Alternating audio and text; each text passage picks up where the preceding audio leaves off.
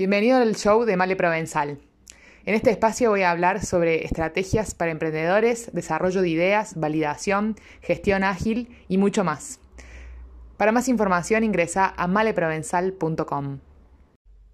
¿Cuánto foco es insuficiente? Nos están hablando todo el tiempo de enfocar, enfocar, enfocar, pero nunca sabemos hacia dónde y cómo y por cuánto tiempo.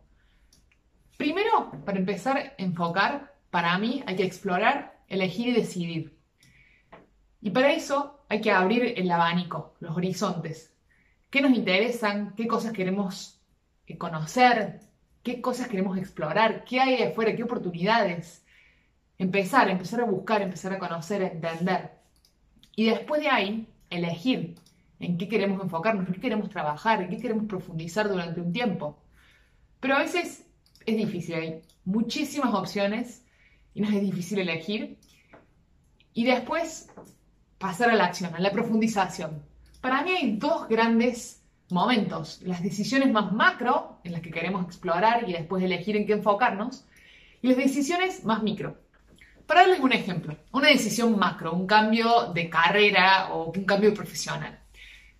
Yo, cuando decidí renunciar a mi trabajo, me llevó un proceso muy largo de tiempo tomar esa decisión y ejecutarla.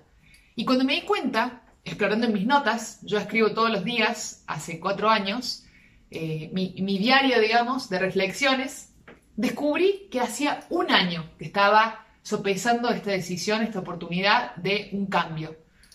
Y fue decantando en mí, me fueron pasando cosas y esto fue una transformación interna, hasta que hubo un momento en que yo tuve que tomar la decisión, bajar el martillo. Pero eso fue acompañado de todo un proceso de exploración, de apertura, de descubrimiento. Y a partir de ahí dije, bueno, me voy a tomar un tiempo para ver en dónde quiero hacer ese doble clic. Pero yo ya sabía que me quería orientar a ayudar a emprendedores que generaran un impacto positivo, los emprendedores de la nueva generación, como les llamo yo. Entonces fue una decisión macro donde exploré, donde abrí, pero llevó un tiempo, un tiempo largo y después una decisión. Después están las decisiones más micro, más pequeñas, las del día a día, donde digo, me tomo unos días para decidir algo y lo pruebo durante una semana o varias semanas y veo qué resultados obtengo, qué pasa y ahí decido si cambiar o no cambiar. Y acá, para eso, son muy buenas las restricciones. Hoy en día parece que todo fuera posible, que tenemos todas las oportunidades al alcance de nuestra mano. Y eso en realidad es una desventaja, porque nos genera muchísima ansiedad.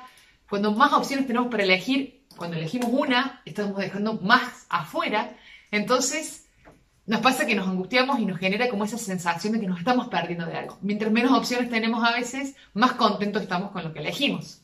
Entonces las autorrestricciones son muy buenas. Por ejemplo, voy a comer fruta durante todo un día, a ver cómo siente mi cuerpo, y nada más que fruta. O voy a leer solamente artículos en inglés. O durante una semana voy a escribir solamente en lápiz y papel. O durante un mes, todos los días, durante 20 minutos, voy a escribir a las mañanas cinco hojas de lo que surja de adentro mío. Restricciones, restricciones de cualquier tipo, ir probando, ir jugando con eso y ver qué resulta, qué surge. Porque acá, el mar de oportunidades en el que a veces nos ahogamos, cuando nos damos cuenta y nos paramos, es así de bajito, es pandito. Porque en realidad lo profundo está cuando nosotros decidimos en explorar y profundizar alguna de esas oportunidades. Si no, parece que estuviera lleno, pero en realidad son superficiales, hasta que nosotros decidimos sobre cuáles vamos a profundizar. Y ahí nos sumergimos, y ahí exploramos y aprendemos, y leemos y hablamos, investigamos y buscamos y entendemos. El mundo necesita más personas que vayan en lo profundo, no más personas que vayan a lo largo y a lo, pando del mar de oportunidades. Entonces acá probar con esas restricciones para las decisiones micro.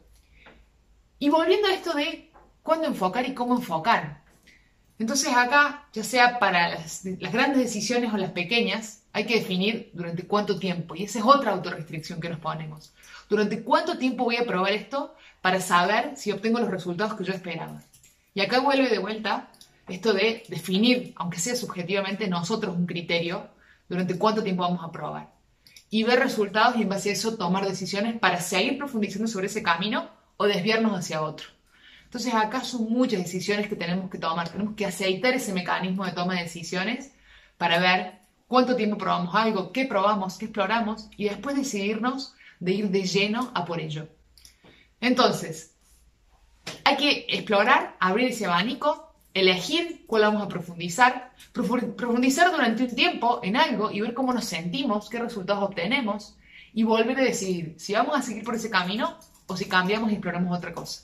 Esto sirve para cualquier tipo de decisión, ya sea de cambio de carrera profesional, exploración de nuevas oportunidades comerciales en tu emprendimiento o en tu proyecto, decisión si te cambias de área, de carrera, de estudios, eh, decisiones relacionadas a tu equipo, hacia, hacia qué mercados expandirte. Para mí es muy útil este mecanismo, esta forma de pensar y de verlo.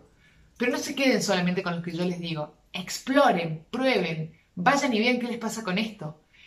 Hace falta más influencers, autores, escritores que inspiren la curiosidad de las personas, que despierten esa curiosidad, no que estén dando mandatos nomás.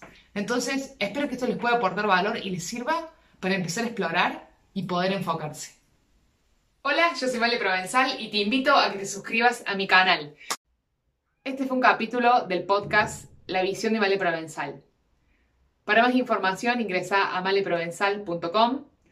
Además, te invito a que te sumes y te suscribas al canal de YouTube, que nos sigas en redes sociales, en Instagram, en Facebook, Twitter, arroba maleprovenzal o también en LinkedIn.